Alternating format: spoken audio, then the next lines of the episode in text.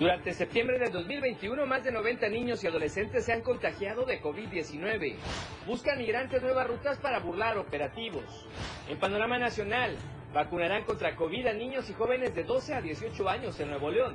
En panorama internacional, arrestan a párroco italiano por usar diezmo para invertir en drogas. En tendencias y noticias en redes sociales. Cuba, 16 de septiembre, y pregúntale a Moni son los temas esta noche. Lo que ahora es noticia, después ya es historia. Este jueves en Chiapas al cierre. Así es, efectivamente, comenzamos porque lo que ahora es noticia después de esa historia. Gracias a usted nuevamente por estar en frecuencia y sintonía con nosotros. Como siempre, un cordial saludo de nuestro director general Gerardo Toledo Coutinho y nuestro gerente general Rogelio Toledo Coutinho, ambos comprometidos con la información y la vanguardia tecnológica. Y comenzamos con información importante allá en la región cercana a Guatemala, en el Soconusco. Nos enlazamos, por supuesto, con nuestro compañero José Cancino, Pepe Cancino, y es que los migrantes están buscando nuevas formas, por supuesto, de cruzar al país y evadir todos estos puestos de seguridad que están establecidos las autoridades federales en nuestra nación. Así es que vamos al reporte. Pepe, ¿cómo estás? Buenas tardes, qué gusto saludarte. Adelante, por favor. Efren, buenas tardes, gusto en saludarte también. Y en efecto, se trata de una de las fronteras, como la han denominado organismos internacionales, de las más porosas del mundo. Y esta misma porosidad provoca que a lo largo de los más de 300 kilómetros que comparten 300 kilómetros hábiles que comparten Guatemala y México para el cruce de personas, pues esto está propiciando que en estos momentos, en estos días, migrantes, principalmente haitianos, estén buscando nuevas rutas de extravío para intentar burlar los cercos migratorios y de la Guardia Nacional que se han implementado en últimas fechas. Este día estuvimos recorriendo un poco de estos eh, pues puntos ciegos, como se han denominado, por donde los extranjeros han ingresado a territorio nacional y se trata de puntos colindantes entre Guatemala y el municipio de Tuxtla Chico. Este, este municipio importante en el paso de migrantes que nunca ha estado en el reflector, pero que ahora en esta ocasión está siendo utilizado por estos ciudadanos para burlar estos cercos migratorios. Sin embargo, los agentes de migración y también de la Guardia Nacional han detectado ya esta situación y han desplegado un fuerte dispositivo de seguridad que este día, en auditorio, ha dejado al menos 50 detenidos sin embargo, la cifra de personas que pasan provenientes de Haití, provenientes de otros países de Centroamérica, incluso de Sudamérica, pues ya suman más de 200 solo en este día. Así que si, si echamos un poco de cálculos, estamos hablando que al día pasan aproximadamente 400 migrantes, según ha señalado el Centro de Dignificación Humana con sede en Tapachula, aquí en Chiapas. Eh, toda esta situación en torno a la efervescencia que hay del fenómeno migratorio, en estos momentos me encuentro justo en el Parque Benito Juárez, como se denomina, es un parque que está aledaño al Parque Central Miguel Hidalgo de Tapachula, donde en estos momentos pues los migrantes están realizando una protesta pacífica, han encendido veladoras y han anunciado y pedido al gobierno mexicano que por favor los dejen seguir en su trayecto hacia la frontera norte o hacia otras entidades de la República Mexicana. Es eh, el sinónimo de fenómeno migrante en estos momentos en Tapachula, Efraín, es desesperación por parte de estos extranjeros que eh, están de alguna manera demandando que los dejen seguir. Ahí se escucha ya un poco de las consignas que están emitiendo, piden libertad al gobierno mexicano y piden que también los dejen seguir en su camino. Escuchemos un momento. ¡Libertad! ¡Libertad! Queremos seguir nuestro camino nosotros. Solamente queremos salir de Tapachula. Ah, pues por ahorita no, pero tenemos la fe en Dios que con la ayuda de todos ellos y del abogado vamos a poder viajar. De Honduras.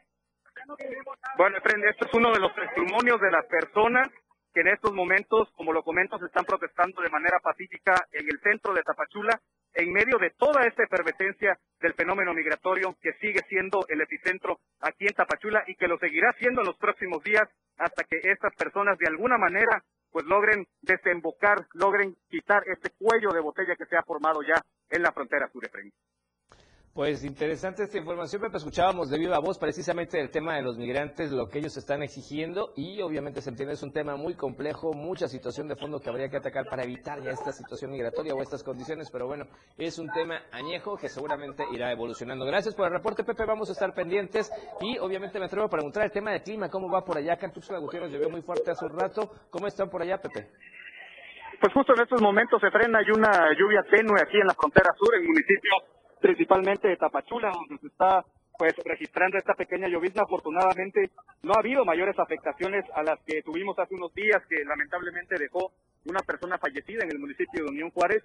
Y en esta ocasión, pues por fortuna, el cielo pues ha dado tregua para esta protesta y para actividades de las personas y de las familias aquí en la frontera sur, pero pues sigue muy nublado, se pronostica que en las próximas lluvias eh, se pronostica que en las próximas horas, perdón, eh, las lluvias persistirán de manera atenuante y ante esto pues hay que tomar las medidas pertinentes. Perfecto, estaremos muy pendientes, mi estimado Pepe Cancino, sobre todo después de lo que también ocurrió con el Suchiate y eso que nos adelantabas hace un instante. Gracias, Pepe, estamos muy al pendiente. Un abrazo hasta Tapachula. Pendientes de freno, abrazo de vuelta a la capital del estado. Gracias a José Cancino, Pepe Cancino, nuestro corresponsal estrella, por supuesto, de aquella región tan importante de Chiapas. Recuerda que su información completa la puede leer también en el impreso, como el que tenemos acá a un lado sobre el escritorio. Búsquelo con su voceador de confianza en las principales ciudades del estado de Chiapas todos los días, de lunes a viernes, y de manera puntual puede llevarse la información, además de seguirnos, por supuesto, en las redes sociales. Y vamos a los temas que acontecen con estas festividades patrias. Y es que el gobernador del estado, Rutilio Escandón Cadenas, encabezó precisamente la conmemoración del 211 aniversario del grito de independencia desde el balcón de Palacio de Gobierno, donde ondeó la bandera y clamó precisamente los hombres de quienes lideraron el movimiento independentista y dieron patria y libertad a la nación. Durante este acto que por segundo año consecutivo se llevó a cabo sin público, a manera de prevención por la pandemia del COVID-19, el titular del Ejecutivo Estatal renombró o remembró, perdón, al padre de la patria, Miguel Hidalgo Costilla, José María Morelos y Pavón, Josefa Ortiz de Domínguez, Leona Vicario, Ignacio Allende, Juan Aldama, Mariano Matamoros, Vicente Guerrero y los próceres chiapanecos Fray Matías de Córdoba y Belisario Domínguez. El mandatario tiró también del cordón de la campana confeccionado por artesanos de Berriozábal y fue acompañado por las familias que desde sus hogares presenciaron esta celebración a través de medios de comunicación y plataformas virtuales. Las y los chiapanecos pudieron disfrutar de este espectáculo de luces multimedia y pirotecnia, marco en el que se reconoció a las y los trabajadores de salud, por cierto, y se honró a quienes han partido debido al COVID-19 y se alentó a quienes han librado la batalla contra esta enfermedad. Y en ese contexto, precisamente el día de hoy, la mañana de este jueves, se conmemoró también este 211 aniversario de la independencia de México con más autoridades estatales. Tines, delante de la 31 zona militar en Chiapas, aseveró que el pueblo de Chiapas es la conciencia honrada que lucha por una mejor vida, que trabaja día a día por una patria nueva. Eh, mientras tanto, el presidente del Congreso del Estado, José Octavio García Macías, aseguró que la entidad se gobierna con políticas inclusivas, respetuosas en los derechos humanos y el marco constitucional. Por su parte, Juan Oscar Trinidad Palacios, presidente del Poder Judicial del Estado, exhortó a continuar con todo este esfuerzo al máximo y encauzar las acciones para contribuir a que las y los chiapanecos tengan una vida de paz, de bienestar y desarrollo. En su intervención, el gobernador del estado, Rutilio Escandón Cadenas, mencionó que se debe celebrar cada vez con más fuerza estos días. Es el legado que nos dejaron nuestros ancestros, perdón, y tenemos la obligación ética y moral de motivar a jóvenes y nuevas generaciones de mantener viva siempre se llama. ¿Qué le parece si escuchamos lo que dijo en este evento el día de hoy por la mañana el gobernador del estado, Rutilio Escandón Cadenas? La independencia hizo posible que pudiéramos respirar nuestro aire, ver en el cielo el firmamento de las estrellas, observar grandes mares y en Chiapas nuestros imponentes ríos, pisar nuestra tierra fértil como mexicano, defender y también acariciar nuestra soberanía Y en ese contexto de estas festividades, bueno, desde aquel 7 de septiembre de 1821 han transcurrido 200 años de que Chiapas se emancipó. Por lo tanto, el 7 de septiembre también se conmemoró el bicentenario de este acto de independencia, de testimonio de la valiosa participación de Chiapas de Corso, ha tenido en los procesos de transformación de Chiapas y de México. A dos centurias de este suceso libertador del pueblo de Chiapas, el Ayuntamiento de Chiapas de Corso y la Fundación General Ángel Albino Corso Castillejo dejaron constancia de ese momento en la sala de Cabildo, donde por cierto se fijó una placa conmemorativa alusiva al bicentenario de la independencia de Chiapas 1821-2021. Y además también el 7 de septiembre será recordado cada año, ya que esta fecha ya se insertó en el calendario cívico municipal. La Ochiapa de Corso es una ciudad que deviene antes de la llegada de los europeos en marzo de 1524. Llamada Napiniaca en su lengua originaria, ocupó un territorio con referencias de, asentamientos humanos desde hace más de 3.500 años aproximadamente. Luego, Chiapas recibirá el gentilicio de Corso en memoria del ilustre Ángel Albino Corsos Castillejo. Desde entonces, como bien sabemos, Chiapas es una ciudad, Chiapas es una ciudad protagonista de diversos momentos de la historia del Estado. El 28 de agosto de 1821, hace dos siglos, también inició en Comitán el movimiento independentista de Chiapas y a partir de esa emancipación otros pueblos encienden la antorcha de la libertad para manifestarse en consecuencia. Entre ellos, por ejemplo, la ciudad real, que era San Cristóbal de las Casas, se declara independiente el 3 de septiembre de 1821. Tuxtla Gutiérrez y Chiapa de Corzo hacen lo propio el 4 y 7 de septiembre de ese mismo año y de esta manera nace la causa por la independencia de Chiapas sucedida a pocos días de que el imperio mexicano se diera el 28 de septiembre de 1821. Bien, ¿y qué le parece si vamos con la siguiente información? Porque resulta que el gobierno del estado informa que está pagando deudas de anteriores administraciones.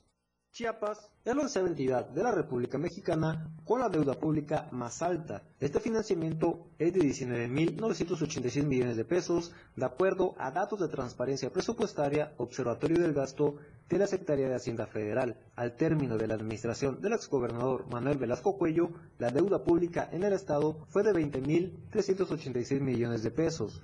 Para 2019, esta comenzó a disminuir, terminando con 20.197 millones de pesos, mientras que en el 2020 esta bajó a 19.986 millones de pesos, esto como uno de los principales compromisos del gobernador Rutilio Escandón Cadenas. Lo anterior podría traducirse a que cada chiapaneco y chiapaneca debe 3.605 pesos al contar la entidad con 5 millones 543.828 habitantes. En el año 2000, cuando Pablo Salazar Mendiguchía gobernaba Chiapas, la deuda pública en el estado era de 999 millones de pesos y para el cierre de su gestión en el 2006, esta disminuyó y llegó a los 882 millones de pesos.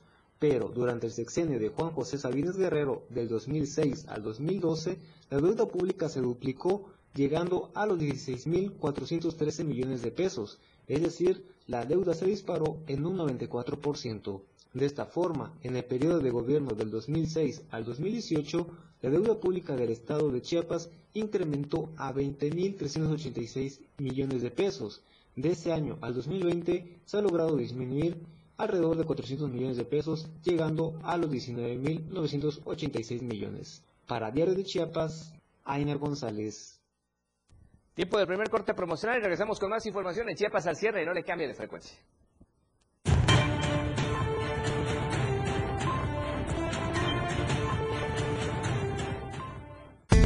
La noticia al momento.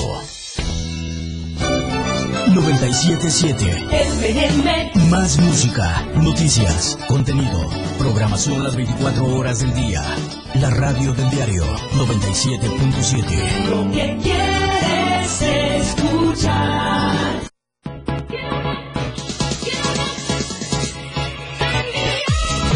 Tal amigos? Soy Claudio Gómez, DJ Baker, y estás escuchando el 97.7 FM. Acompáñame todos los viernes y sábados en punto de las 9 pm soltando los mejores beats de la música electrónica. Solo por el 97.7 FM. Suelta el beat. Editorial de la radio del diario. La muerte del joven Emiliano Velázquez de León, quien murió sepultado tras un deslave de tierra en el cantón Chiquihuite, en el municipio de Unión Juárez, es otra muerte que pudo evitarse. En este tipo de tragedias ocurren dos fenómenos comunes. El primero de ellos es que las víctimas casi siempre se tratan de personas de bajos recursos económicos, que muchas veces desconocen si el terreno que han elegido para asentarse es habitable. El segundo es la indiferencia de los gobiernos municipales que no solo se desentienden de su obligación de procurar que la gente tenga una vivienda digna y segura, sino tampoco hacen nada para evitar que estas personas habiten en predios de alto riesgo. Sobre esto último, la muerte de Emiliano es un ejemplo claro, como también el fallecimiento de una mujer y sus tres nietos menores de edad que perdieron la vida sepultados en una luz de tierra y lodo en el municipio de San Fernando en julio pasado. Ninguna autoridad municipal se acercó para decirles que el lugar donde vivían no era seguro. Los presidentes municipales deben entender que gobernar no es solo administrar los recursos del municipio, sino también es comprometerse con el bienestar de las personas, velar por su seguridad, protegerlos y, como estos casos lo demuestran, vigilar que el lugar donde habitan no represente un riesgo para ellos, porque, al final de cuentas, también son responsables de la vida de cada persona. Editorial de la Radio del Diario.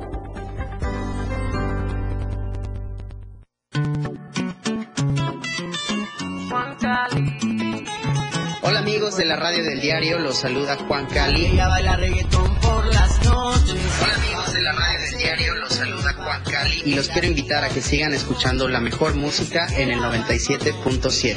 Porque ella baila reggaetón.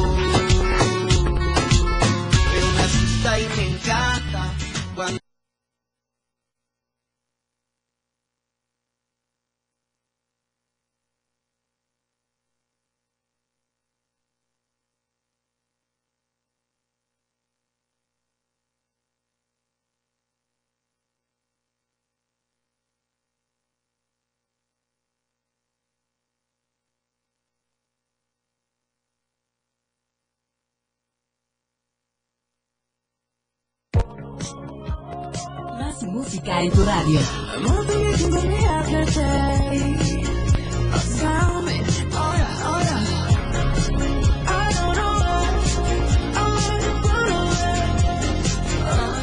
a la altura del fraccionamiento Jardín Corona, acá en Tuxtla Gutiérrez. Le platicamos un poco a los amigos de radio. Prácticamente el cauce del río Sabinal se ve bastante intenso, mucha corriente y ya en algunas partes llegando al límite para empezar a salir precisamente de este cauce o de estos canales que trae. Y eso que llovió nada más un instante, unos cuantos minutos, pero con muchísima intensidad. Obviamente hay que extremar precauciones porque sigue lloviendo más tarde, pues ya estos primeros desbordamientos. Hay que tomar previsiones, hay que ser prevenidos y estar muy pendiente de esta situación en diferentes puntos de la capital chapaneca. Como ya tenemos experiencia, lamentablemente estos fenómenos naturales pues no tienen palabra, llueven un rato, deja de llover, vuelve a llover más fuerte. Entonces hay que tomar todas estas previsiones, platicar con la familia y tomar las decisiones más adecuadas. Hay que alejarse de cauces de ríos, arroyos que suben, suben precisamente su nivel de manera intensa con las fuertes lluvias, así es que muy pendientes de esta situación natural y climatológica y obviamente para evitar alguna tragedia o complicación. Estas imágenes son de Jardín Corona, el río bastante fuerte, caudaloso este arroyuelo y de repente crece con la lluvia intensa de unos minutos, así es que muy, muy pendientes. Y vamos a otros temas, entramos a cuestiones interesantes que tienen que ver con esa incertidumbre político-electoral que había en algunos municipios. Afortunadamente ya se están tomando las determinaciones adecuadas y vea que la Sala Regional de Jalapa del Tribunal Electoral del Poder Judicial de la Federación ya confirmó la validez de las elecciones en San Cristóbal de las Casas y ratificó el triunfo a Mariano Díaz Ochoa del Partido Verde Ecologista de México como presidente electo. Durante la sesión pública, los magistrados revocaron las sentencias del Tribunal Electoral del Estado de Chiapas, con las que se declaró la nulidad de las elecciones del pasado 6 de junio, luego de la impugnación del candidato de Morena, Juan Salvador Camacho. El Pleno de la Sala determinó que, contrario a lo señalado por el TECH, las irregularidades relacionadas con ocho casillas, mismas que no fueron contabilizadas, no constituyen violación a la cadena de custodia de la totalidad de paquetes electorales entregados al Consejo Municipal. Las ocho casillas corresponden tan solo al 3.4% del total de instaladas, por lo que no pueden tomarse como graves ni suficientes para afectar la votación. Luego de este resolutivo de la Sala Regional de Jalapa del Tribunal Electoral del Poder Judicial de la Federación, que le devuelve el triunfo de las pasadas elecciones a Mariano Díaz Ochoa, pues resulta que diferentes sectores allá en esa ciudad se han manifestado en contra de la magistrada Angélica Karina Ballinas Alfaro, el magistrado Gilberto de Guzmán Batis García y Celia Sofía de Jesús Ruiz Olvera del Tribunal Electoral del Estado de Chiapas, quienes aseguran quitaron el triunfo sin fundamentos. Sectores como abogados, contadores, empresarios han pedido a las instituciones de justicia electoral sean investigados, ya que al escucharse los argumentos de los magistrados de Jalapa, no existió argumento para el llamado a nuevas elecciones, pues con su fallo se violentó la voluntad de más de 61.000, 61.265 electores que participaron el pasado 6 de junio allá en San Cristóbal de las Casas. Lamentaron que instancias como el Tribunal Electoral del Estado de Chiapas busquen cumplir caprichos de algunos funcionarios del actual gobierno o padrinos de algunos candidatos por actores políticos, dejando sin validez lo que muchos pobladores de San Cristóbal decidieron en la urna. Por lo pronto, piden que sean investigados y fiscalizados para verificar si fueron o no comprados, como llaman algunos de estos sectores de la población. Ya que estamos hablando precisamente de estas resoluciones de la Sala Regional de Jalapa, pues también eh, se declaró la nulidad a la elección a la presidencia municipal de Frontera Comalapa. Cabe destacar que el Tribunal Electoral del Estado de Chiapas, en sesión pública virtual, decidió primero declarar la nulidad electoral de las elecciones en Frontera Comalapa debido a diferentes irregularidades del proceso electoral. Durante la jornada electoral, allá en 6 de junio, en ese municipio fronterizo, se registraron situaciones como violencia, robo y quema de paquetes electorales.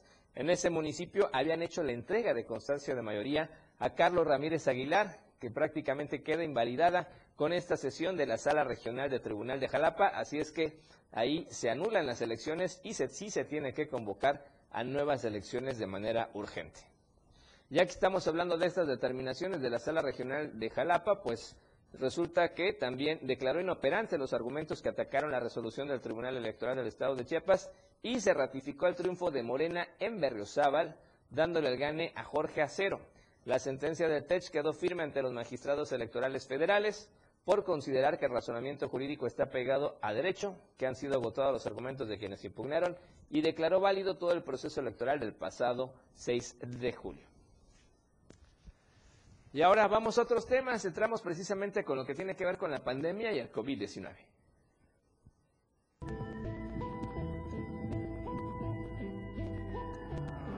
COVID-19. Y precisamente damos información que es importante conocer, sobre todo si usted es padre y madre de familia, tiene que eh, garantizar el cuidado a sus hijas y a sus hijos, porque tan solo durante el mes de septiembre, escuche usted, la Secretaría de Salud de manera oficial en el Estado confirma que son más de 90 niños y adolescentes los que adquirieron COVID-19. Durante las dos primeras semanas de septiembre del 2021, más de 90 niños, niñas y adolescentes han sido diagnosticados con el virus del SARS-CoV-2 en Chiapas. Alrededor de 92 casos de COVID-19 confirmados son los que se han presentado en niños, niñas y adolescentes de 0 a 19 años de edad en tan solo 14 días del mes de septiembre. En Chiapas, de acuerdo a datos de la Secretaría de Salud Federal, se tiene registro durante los primeros 14 días de septiembre de 1.324 casos de COVID entre sospechosos y confirmados. Por su parte, el reporte de la Secretaría de Salud en Chiapas arroja 1.105 casos confirmados en menores de 19 años de edad durante los primeros 14 días de este mes, así como de 33 defunciones. De los casos que expone la Secretaría de Salud Estatal, que son 219 menos de los que reporta la Federación, 92 corresponden a menores de edad, esto de acuerdo al reporte diario que emite la Dependencia de Salud en el Estado. Ante esta situación, cientos de padres y madres de familia han interpuesto amparos judiciales para que sus hijos e hijas sean beneficiados con la vacuna anti-COVID-19 por el aumento de contagios entre la población de 0 a 17 años de edad. Para Diario de Chiapas, Ainer González. Bien, y seguimos con información importante. Estamos agradeciendo los comentarios que nos están llegando en redes sociales. En un instante, por supuesto, los saludamos. Por lo pronto, nos enlazamos vía telefónica con nuestro compañero y amigo Ramiro Gómez, porque ayer no hubo grito de independencia en el municipio de Copainalá. Y es que siguen aumentándose los casos, o siguen en aumento los casos de COVID-19. Ramiro, muy buena noche. ¿Cómo estás? Te escuchamos adelante con tu reporte, por favor. Muy buenas noches. Por segundo año consecutivo, las autoridades del Ayuntamiento de Copainalá cancelaron el grito de independencia que se efectúa 15 de septiembre de cada año por aumento de casos sospechosos de COVID-19. A través de las redes sociales, el alcalde de este municipio, Adeldamar San Suárez, invitó a la ciudadanía a continuar con todas las medidas de prevención porque la pandemia sigue y a pesar de las personas que ya recibieron la vacuna anti-COVID-19 siguen presentándose casos sospechosos de COVID-19. Dijo, seguimos viviendo momentos críticos en esta tercera ola de contagios.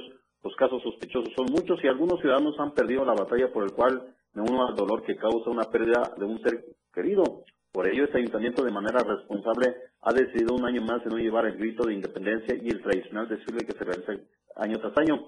Asimismo, agradeció y reconoció al gobernador del estado de Chiapas, Rutilio Escanón Cadenas, por la gran labor de hacer llegar la vacuna anti-COVID-19 a la población copenateca. Sin embargo, seguirán luchando para frenar la pandemia que está afectando al mundo. Dijo, es tiempo que seamos héroes salvadores de vida al cuidar nuestras propias familias. Eh, seamos esos personajes que lucharon por la libertad de que hoy nosotros nos toca luchar ante este enemigo silencioso. Finalizó Santos Suárez. Este es el reporte que tenemos para Diario de Chiapas. Gracias, Ramiro. Y qué importante que varias presidencias municipales como la de Copainala decidieran no hacer de manera formal este evento que siempre aglomeraba a muchas familias y obviamente esto podría ser riesgoso por el COVID-19. Gracias, muy buena noche. Estamos al pendiente. Muy buena noche, un abrazo. Un abrazo a Ramiro Gómez en la región de Escalapa, por supuesto, siempre muy pendientes de la información. Y vamos a ver cómo estamos con los casos de COVID-19 antes de irnos a corte, porque de acuerdo al último reporte de la Secretaría de Salud, en las últimas 24 horas se presentaron 71 casos nuevos positivos y 3 defunciones de COVID-19. La incidencia se reportó en 19 municipios de la entidad, quedando de la siguiente manera. Tuxtla Gutiérrez con 33 casos, 33 casos confirmados en Tuxtla Gutiérrez. Tapachula con 12, Chiapa de Corzo y El Parral con 3 cada uno, mientras que Berriozábal, La Concordia, Las Margaritas, Pantaló y Pichucalco 2 cada uno. Y finalmente, Aldama, Chenaló, Comitán, Huistán, Palenque, Tuzantán, Simol, Villacomatitlán, Villacorso y Villaflores con un contagio nuevo en las últimas 24 horas en cada uno de esos municipios. Se trata de 36 hombres y 35 mujeres, entre ellos dos bebés y cuatro menores de 5 a 14 años de edad. El 31% del total de pacientes cursa con datos de comorbilidad como hipertensión, diabetes, tabaquismo, obesidad e inmunosupresión. En cuanto a los fallecimientos de esta enfermedad, corresponden a dos personas del sexo femenino y una del sexo masculino, todos mayores de 60 años, residentes de los municipios de Suchiate, Tapachula y Tuzantán. Todos cursaban con enfermedades adicionales. Tiempo de irnos al segundo corte promocional esta tarde-noche. Regresamos con más información. No le cambie de frecuencia. Estamos en 97.7 de FM y, por supuesto, en las redes sociales.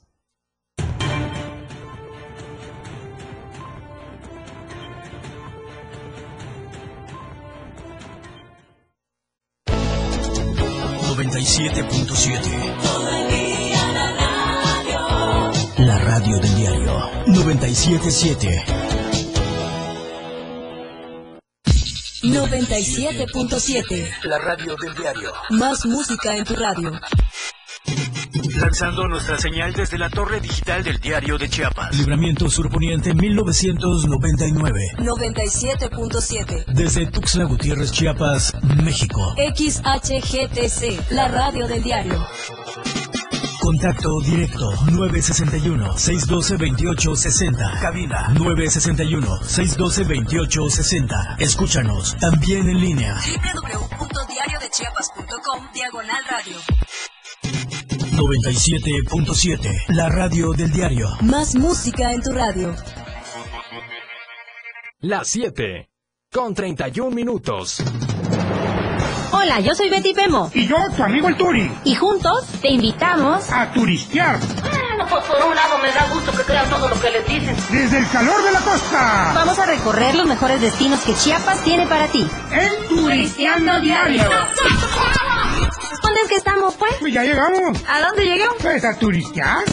Será un fin de semana súper padrísimo para turistear solo por la radio del diario 97.7 FM. El que se quedó, se quedó. Eh, a lo mejor nomás se hace tarugo, pues que Sábados y domingos. Por la radio del diario 97.7 FM.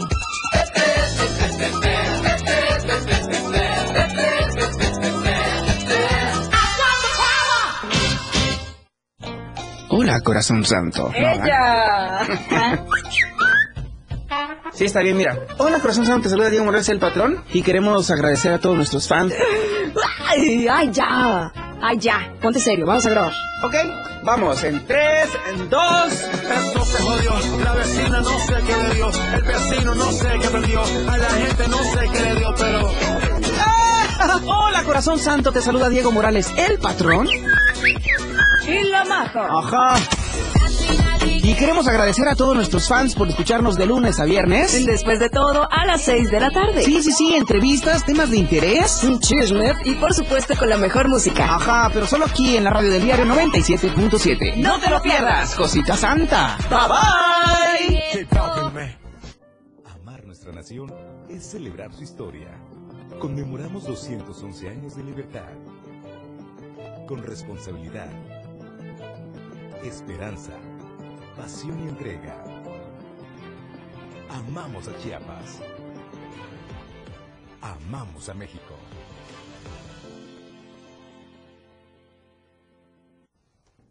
Gracias por continuar con nosotros en Chiapas al cierre y por supuesto un saludo a todos los amigos que nos están escuchando en la radio del diario 97.7 de frecuencia modulada. Gracias por sus comentarios también a través del Facebook de la radio del diario. Saludo especial a todos los amigos de producción de la radio del diario, a Diego Morales, el patrón y a todo su staff, siempre ellos trabajando muy puntuales con la mejor música, los mejores espacios noticiosos para que usted nos escuche y nos vea, por supuesto, aquí a través de esta frecuencia, nos escucha y sobre todo en toda la zona central del estado de Chiapas y además a través de las redes sociales ya podemos, por supuesto, estar en diferentes latitudes. Gracias a los amigos que nos están escribiendo. Manuelito Altúzar ya nos mandó los mensajes el día de hoy. Gracias, nos tocó trabajar y aquí estamos muy contentos, por supuesto, brindando información. Y seguimos hablando del COVID-19 y ahora nos enlazamos con nuestro compañero y amigo Marco Alvarado porque tiene información importante. El arzobispo de Tuxtla Gutiérrez, Fabio Martínez Castilla, se sigue recuperando afortunadamente del tema de eh, COVID-19. Así es que vamos a escuchar el reporte. Marco, ¿cómo estás? Buenas noches, adelante, por favor. ¿Qué tal, Efraín? Buenas noches. En efecto, pues eh, luego de varios días de no saber cómo está evolucionando la salud del arzobispo de Tuxtla Gutiérrez, don Fabio Martínez Castilla, pues ya tenemos información reciente y es que ha confirmado que se está recuperando de las secuelas que le ha dejado pues la infección con el virus SARS-CoV-2 y es que eh, recordemos el arzobispo pues desarrolló la enfermedad de COVID el pasado 29 de julio la arquidiócesis de la capital confirmó que Fabio Martínez Castillo eh, había dado positivo al COVID-19 que ya contaba con el esquema de vacunación completo. Recordemos que esta noticia se dio a conocer unos días después de que había celebrado su cumpleaños número 72. Ha estado en la ciudad de Uruapan, Michoacán, en un primer momento, luego fue trasladado a Morelia, también en aquel estado, en la capital de aquel estado, para eh, recibir la atención respiratoria que necesitaba, ya que como él lo informó, en los últimos meses eh, no solo ha sufrido de algunos problemas gastrointestinales, también eh, el virus revivió, por así decirlo, algunas afecciones respiratorias de antaño. En el último mensaje que ha difundido, pues confió en que las terapias que va a llevar, que continúa recibiendo desde casa, pues habrán de fortalecerlo y permitirle pues eh, regresar a las actividades, ya que reconoce pues el virus ha deteriorado algunas funciones vitales. Animó también a que otros enfermos no dejen de esforzarse por seguir las recomendaciones médicas para sobreponerse. Agradeció también las oraciones y las muestras de cariño que ha recibido, sobre todo porque dice pues esta enfermedad es una enfermedad que no se le desea a nadie y que sobre todo pues requiere de una atención constante del seguimiento de las instrucciones médicas. Eh, parte de su experiencia que compartió dijo, este momento en el que me encuentro recuperándome de las secuelas es también una oportunidad para agradecer a cada una de las personas las muestras de cariño. Exhorto a que la población no tenga miedo, pero que por ningún motivo dejen de cuidarse. También el arzobispo de la capital ha reconocido que está tratando de salir adelante, pero sin lugar a dudas que hoy continúe con vida tiene que ver con el hecho de que recibió las dos vacunas contra este potente virus, Efren. Sin duda, importante la información. Qué bueno que ya se recupera el arzobispo de Tuxtla Gutiérrez, es muy querido y sí, en dos ocasiones le ha pegado el COVID-19 y él es de los precursores o impulsores de que la gente se tiene que vacunar. Lamentablemente, en alguno de estos tantos eventos que ha tenido fue donde volvió a contagiarse, efectivamente muy cercano a la fecha de su cumpleaños, pero lo importante es que ya está de vuelta y tiene que seguir este proceso de recuperación. Muchísimas gracias, Marco. En efecto, Fren, seguimos pendientes. Gracias, un abrazo a Marco Alvarado, de nuestros excelentes reporteros del diario de Chiapas. Y le recuerdo también, usted puede leer sus notas todos los días en el impreso, como el que tenemos acá en el escritorio, por supuesto, con información útil e importante para usted. Y qué bueno que el arzobispo ya se recupera, así es que un abrazo y un saludo, por supuesto, a él que ya está de vuelta en Chiapas y a seguirse cuidando. Bueno, y vamos a otros temas, pasamos a esa información que tiene que ver con la nota roja.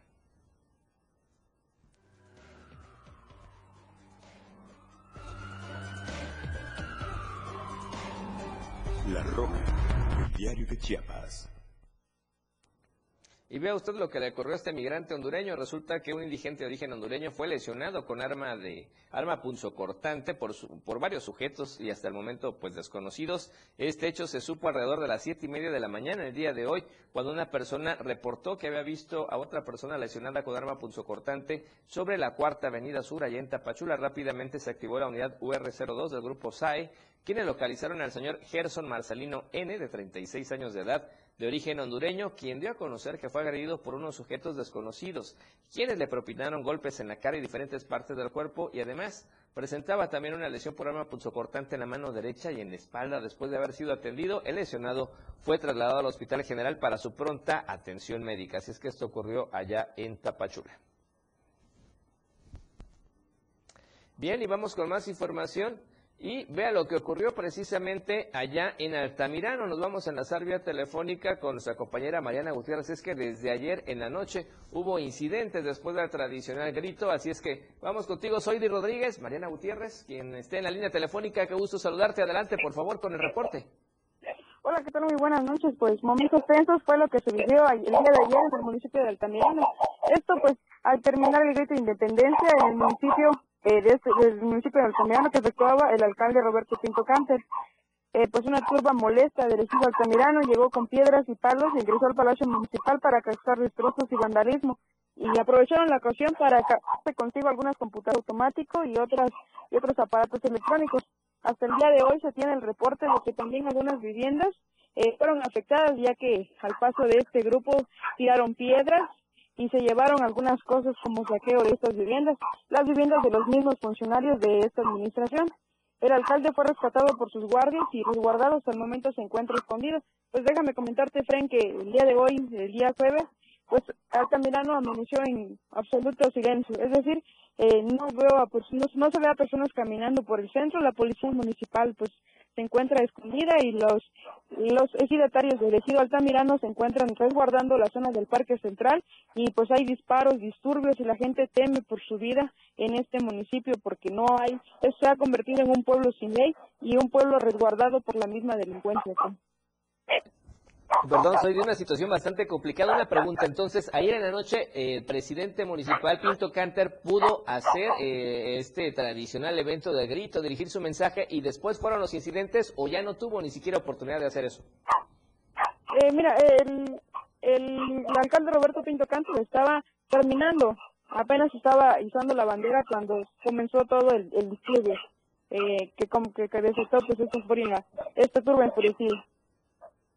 Caray, bastante situación compleja, por supuesto. Ojalá que se restablezca el orden y la paz en Altamirano. Y como tú dices, mucha tensión en las calles, así es que hay que estar muy pendientes. Gracias, Luis Rodríguez, por la información. Muy amable, un abrazo hasta la región Selva y a cuidarse mucho. Estamos pendientes de lo que acontezca, por supuesto, en este lugar. Muchas gracias, cualquier cosa estamos eh, pendientes. Gracias, Oidi, muy amable por tu información. A cuidarse mucho. Bien, así es que situación tensa ya en Altamirano. Ya vio, las imágenes estaba quemando en la presidencia, incluso con estos colores patrios todavía, ya ayer por la noche.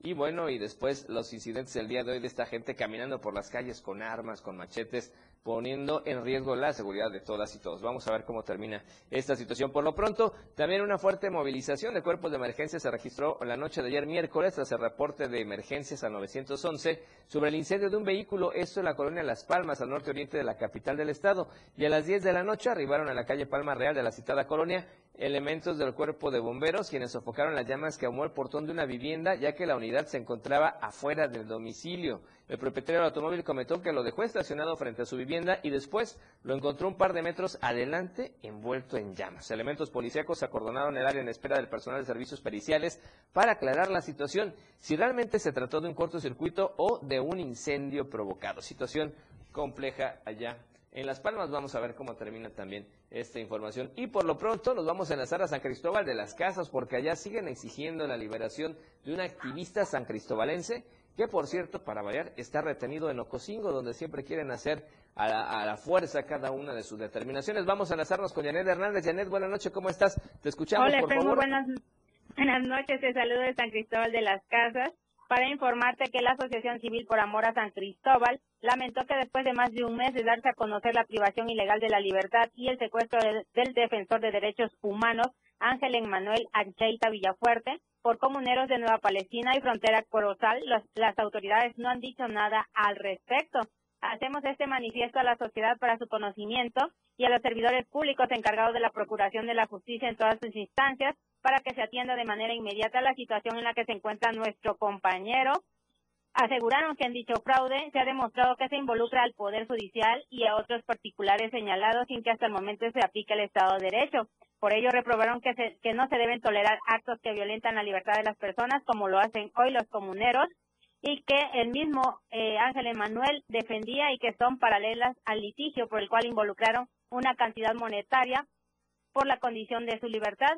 Cabe recordar que Ángel fue retenido el pasado 16 de agosto durante una asamblea comunal como medida para exigir el reembolso de más de 340 mil pesos entregados por los comuneros en garantía dentro de un juicio de arrendamiento del que se cometió un fraude. Finalmente indicaron que Ángel Emanuel se encuentra visiblemente desgastado y no parece haber pronta salida ante la falta de dinero para su rescate, por lo que solicitaron se realicen lo antes posible las acciones necesarias que garanticen la seguridad del activista y su libertad inmediata. Hasta aquí el reporte, Fren. Buenas noches.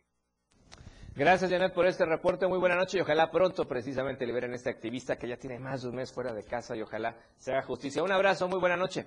Buenas noches. Bien, vamos a corte promocional, el tercer corte de esta noche. Regresamos con más información, la recta final de Chiapas al cierre.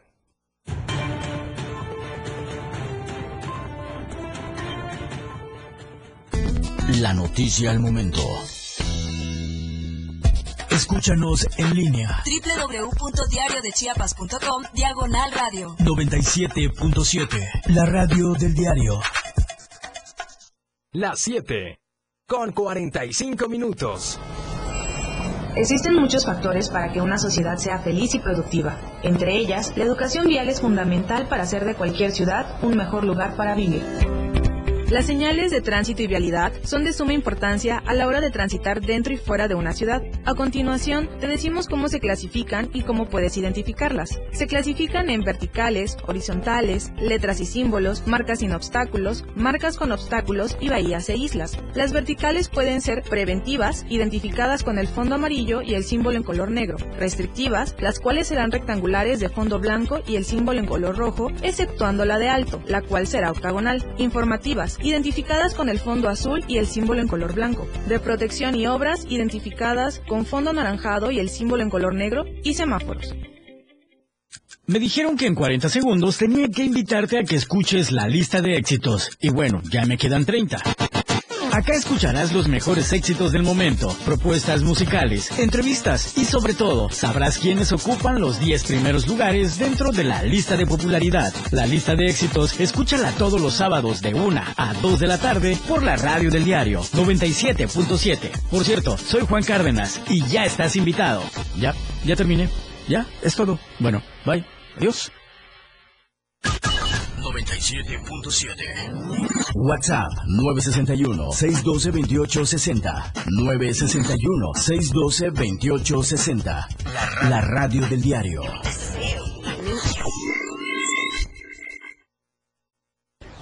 Somos lo que te mueve. Somos música. Somos radio. Somos la radio del diario. Más música en tu radio 97.7. La radio del diario. WhatsApp 961-612-2860. Donde quiera que te encuentres, comunícate con nosotros. La radio del diario 97.7. Más música en tu radio. La noticia. Ahora.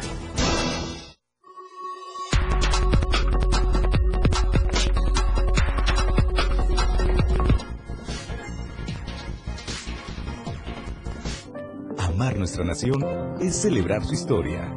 Conmemoramos 211 años de libertad. Con responsabilidad, esperanza, pasión y entrega. Amamos a Chiapas. Amamos a México.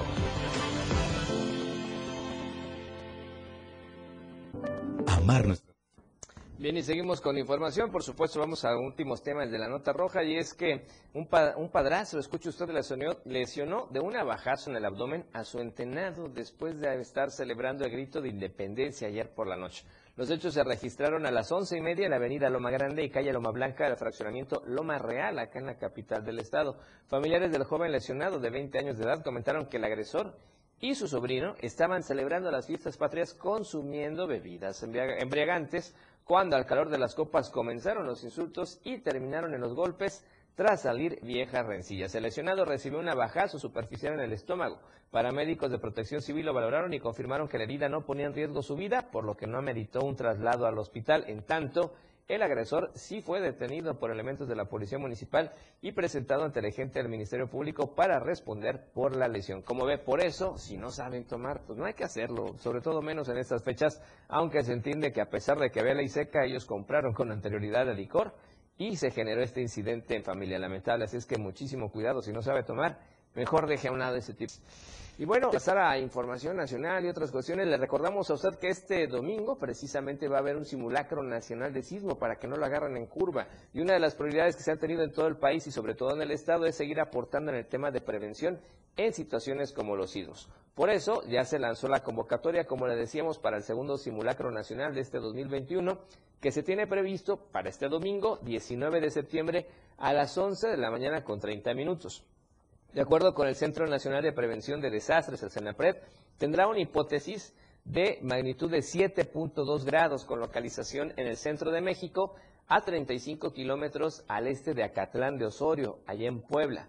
Para Chiapas, este tipo de acciones preventivas son fundamentales ya que destaca por el número de sismos que se tienen a diario. Actualmente se encuentra en tercer lugar a nivel nacional con 2.614 sismos, es decir, el 13.78% de todos los movimientos telúricos que se han presentado en el país, solo por debajo de Oaxaca, que tiene el primer lugar con 36.79%, y por supuesto también de Guerrero. En Chiapas, bueno, en todo el país se han presentado 18.968 sismos, por lo que este tipo de acciones pues abonan de gran manera al tema preventivo. Y le vamos a recordar a usted la encuesta que tenemos vigente esta semana para que participe con la pregunta y mañana a las 7 de la noche daremos a conocer los resultados de su opinión. ¿Usted cree que la visita de zapatistas a Europa sí traerá beneficios a los grupos étnicos? Tenemos tres opciones de respuesta. Sí, no o no le interesa son las opciones que usted puede utilizar para contestarnos la encuesta a través de Twitter y por supuesto el día de mañana daremos a conocer los resultados de su participación. Sí o no, no le interesa si usted cree que la visita de los zapatistas a Europa traerá beneficios a los grupos étnicos.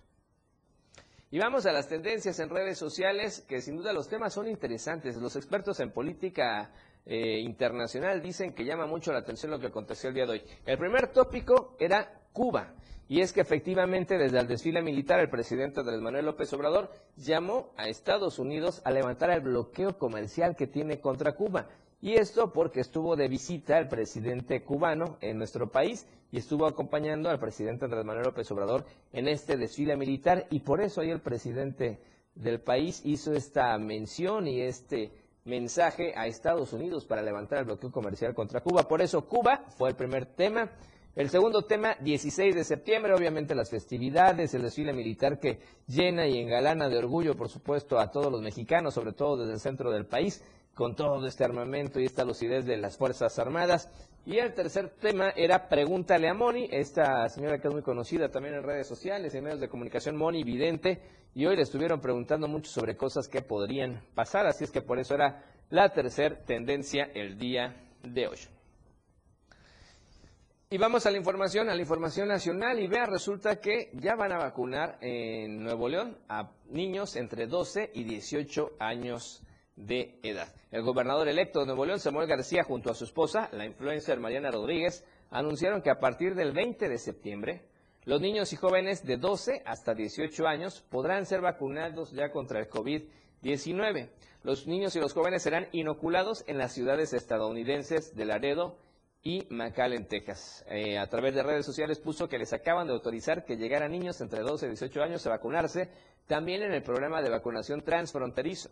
Van a trabajar de la mano con Index para que los empleados que vengan a vacunarse puedan traer a sus hijos o hijas y sin duda es una gran noticia para Nuevo León. El mandatario electo de Nuevo León, Samuel García, añadió, añadió, que pronto se revelarán más detalles de este proceso de vacunación a niños y jóvenes entre 12 y 18 años de dicha entidad del norte de la República. En, tanto, Mariana Rodríguez, esposa del gobernador electo de Nuevo León, informó también en sus redes sociales sobre la vacunación a este grupo de edad que sin duda pues llama la atención y ojalá esto se pueda seguir haciendo réplica en diferentes partes del país, porque ya urge vacunar de 12 a 18 y sobre todo ver cómo va el tema de las vacunas aprobadas para más pequeñines. Tan solo en Chiapas, como le informamos al inicio del noticiero el día de hoy con los temas de COVID, más de 90 niños y adolescentes en Chiapas durante septiembre se contagiaron de COVID-19. En más información nacional, resulta que el presidente Andrés Manuel López Obrador, como le adelantábamos en las tendencias, dio un mensaje político importante el día de hoy. Eh, previo al arranque de este desfile del 16 de septiembre, el presidente Andrés Manuel López Obrador pidió a Estados Unidos que levantara el bloqueo contra Cuba. Asimismo, destacó que es mejor el entendimiento, el respeto mutuo y la libertad sin condiciones ni prepotencia. Recalcó que el presidente de Estados Unidos, Joe Biden, posee suficiente sensibilidad política y espera que actúe con esa grandeza y ponga fin para siempre a la política de agravios hacia Cuba. Finalmente, el presidente de México destacó que es tiempo de la hermandad y no de la confrontación. Vamos a la información internacional y ve lo que está aconteciendo allá en Italia y es que resulta que Francesco Spagnesi, que es párroco de la iglesia de la Anunciación de Castellina allá en Italia, ya purga arresto domiciliario por supuestamente haber usado 100 mil euros en diezmos para iniciar con un negocio de drogas en la región de Toscana, donde se encuentra su centro religioso. Según el medio de comunicación loca- local Fanpage, el párroco Francesco Spagnesi pedía cargamentos de medio kilogramo de cocaína desde Holanda que llegaban a Italia con ayuda de una cédula delictiva en Toscana. Y así fue descubierto por el desbalance en cuentas de la iglesia. Por su parte, el diario Corriente de la Sera dijo que autoridades de Italia arrestaron a este señor de 40 años, luego de que les llegó el aviso de que las reuniones del párroco incluían drogas y orgías con residentes de la ciudad de Prato, una ciudad allá toscana. Así es que situación compleja en la que está vuelto este párroco de Italia, agarraba los diezmos que eran varios euros, miles de euros, y compraba drogas y hacía fiestas. Es que vamos a esperar la respuesta de esta situación, obviamente reprochable. Y también en información internacional, antes de irnos, platicarle a usted muy brevemente que la Organización Mundial de la Salud asegura que la pandemia estaría controlada para marzo del 2022. Pero ojo, esto solo si la vacunación contra el coronavirus avanza de manera igualitaria y sostenida. Solamente así se podría controlar para marzo del 2022 el tema de la pandemia, aseguró María Neira, que es jefa del Departamento de Salud Pública y Medio Ambiente de la Organización Mundial de la Salud. Y con esta información estamos llegando al final de la emisión del día de hoy. Gracias por habernos acompañado, por habernos escuchado a través del 97.7 de frecuencia modulada, la radio del diario, y además estar con nosotros en redes sociales, Facebook, YouTube y Twitter. Gracias por habernos acompañado. Lo esperamos mañana a las 7 de la noche completamente en vivo. Usted ha quedado bien informado. Recuerde que lo que ahora es noticia, después ya es historia. Soy Efraín Meneses. Disfrute del resto de la noche de este 16 de septiembre, como usted ya sabe y como tiene que ser, de la mejor manera.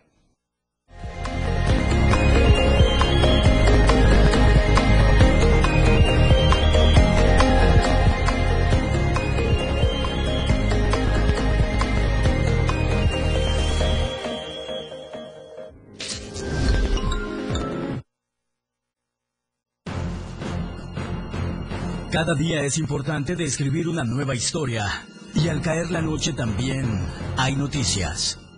Chiapas al cierre. La información que usted desea escuchar por la radio del diario 97.7.